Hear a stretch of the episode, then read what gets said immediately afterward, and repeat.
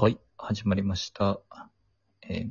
うろんな二人のお時間です。お相手は、商工兼バイアンことバイアンと、アシスタントの田中黒子とタナがお送りします。というわけでですね、あの、はいはい最近、この前なんか、諸星大二郎店行ったっつう話したじゃないですか。はいはい。あれでさ、なんかね、孔子暗黒伝とかいう漫画の原画が置いてあったんですよ。孔子ってあの、中国の孔子？孔子。まあ、孔子が主要人物として登場。主人公ではないんだけどね。あ後からその漫画も読んだんだけどさ、その原画展で紹介されてたページがさ、あの、なんかティラノサウルスが檻の中に入れられててさ、ほでね、その、竜使いが行方不明になっちゃったから、暴れて困ってるんですわ、みたいなことを中国のじじいが喋ってて、う。ええで、下に、花王朝の時代に竜使いが存在したという風に言われているっていう風に書いてて、で、その当時の竜っていうのは、今、図像学的に見られるあの、鹿の角生やしてさ、体の長くてさ、っていう竜じゃなくて、巨大なトカゲ直立したりさ、四つ足で首が長かったりするトカゲのように描かれていますっていう。ヨーロッパのドラゴン的な？うーんとね、もっとありていに言うと恐竜っぽいっていう、っていう風に昔の絵では描かれてますよっていうのが紹介されているたんですよ。その諸星大二郎展で。で、実際甲子暗黒伝も読んで、恐竜出番短っと思ったけど、うんまあでも、実際にさ、その元になった話があったわけなんだよね。その、し芝線の四季に出てくるんだわ、なんか、竜使いの話が？というわけで、何の話をしたいかというと、あのはい、ダイナゼノンってあったじゃん。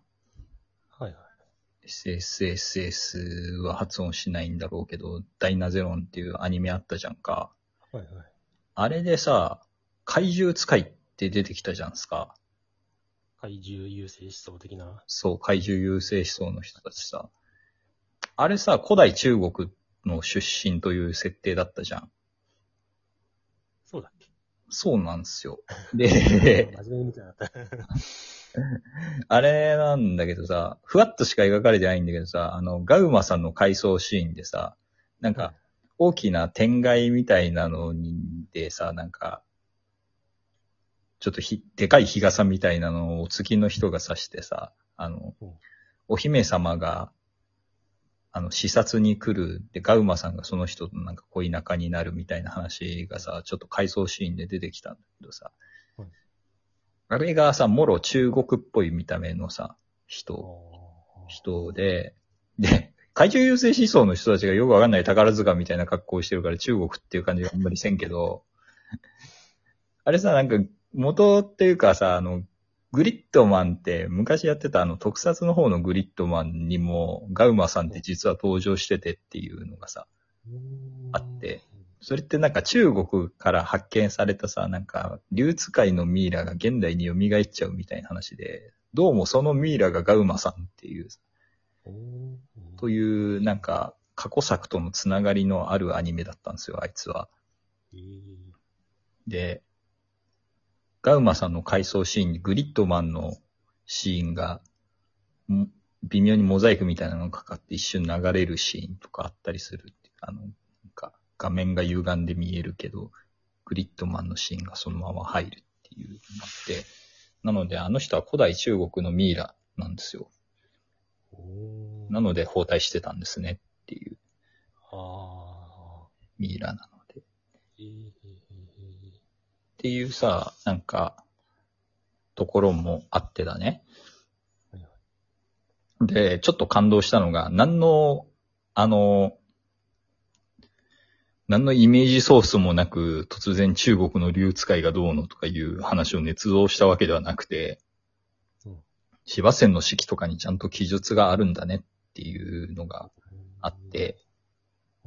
うんと話作る人たちもいろいろ考えたり読んだりしてて偉いなっていう。思いましたよっていうところで、諸星大二郎はいきなりティラノサウルスを出すあたりに強さを感じるけどねっていう。こし暗黒で読まないかもしれないからちょっとネタバレしちゃうけどさ、スケールもすごくてさ、あの、最終的にそのティラノサウルス暴れ始めるんだけどさ、あの、折り壊してうん。なんか、その神殿の中がさ、その中国の神殿みたいなのの中がさ、あの、白亜紀と通じてさ、ティラノサウルスを白亜紀にさ、返すことによって事なきを得るっていうシーンがあってさ、壮大すぎんだろと思って。発想が自由すぎると思って。すごいなと思ったんですけど、あと、で、その話が結構頭にこびりついて離れなかったんで、最近そういうなんか小説を書いてるんですけど、あらあらあら。全然感想とかがつかなくて、え？って思う。PV 伸びな？みたいな。っていうさ、あの、食い合わせ悪かったかな、中国と恐竜っていう。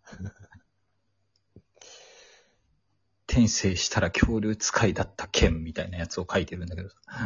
こう古代中国の花王朝を舞台に、こう、翼竜に乗って戦う人たちを描いているんですけどね。あれ、花王朝ってなんかすごい前の方だっけ？あの、一応存在が確認されている王朝の中で一番古いのが蚊だね。中国では。伝説夏っじゃないて書くやつ。伝説、ほ、ほとんど伝説で書いてあることがほとんど眉唾なんだけど、王朝そのものはどうも存在したらしいっていうことだね。だから、幸せの式とかに書いてあるのがどれぐらいの歴史の実際にあったことを反映しているかについては、おおよそ怪しいんだけどっていう。だけど、カー王朝のものとされる遺跡とか、青銅器みたいなのは出ているっていう。それ以上前になるとさ、下半身竜のやつとか出てくるからさ、お、おーみたいな感じになっちゃうからさ。なんとか帝は下半身が蛇であったとかさ、なんとか帝は頭が牛であったとかさ、なんか、真顔で言い始めるから、お、お、ちょ、ちょ待てよみたいになってしまうそれをこれに乗せるのかみたいな、あって。まあでもなんか、あれだったりするんだけどね。祖先の霊が蛇だったからそういう風に書くとか、なんかそういう宗教的な理由とかだったりするらしいけど、でもだからって言って全部本当にあったかって言われると、それもなんかかなり怪しいというところがあって、誰々さんのお墓とされるものが異常にいっぱいあったりとかする。それをま、祀った祠だったりするのは本当なんだろうけど、その人の墓だったりするかっていうと、もう怪しいよねっていうさ、こうあって。なかなかね、そういうところがあって、今、ちょっとダイナゼノンとか面白かったなっていうところで、あの、思い出したところでございますよというところなんですけどね。ダイナゼの話が暗すぎて、暗かったかな？暗っていうかなんかううつうつとして、ああ、なんかさ、みんな、なんか、わだかまりを抱えたまま人間って生きていくよね、みたいなさ、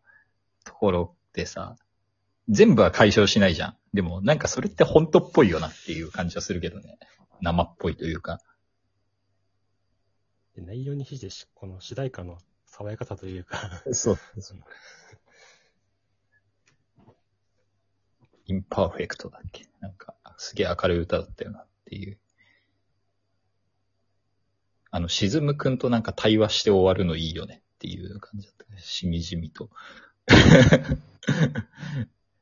最初からあいつラスボスっぽかったけどなっていう感じはある。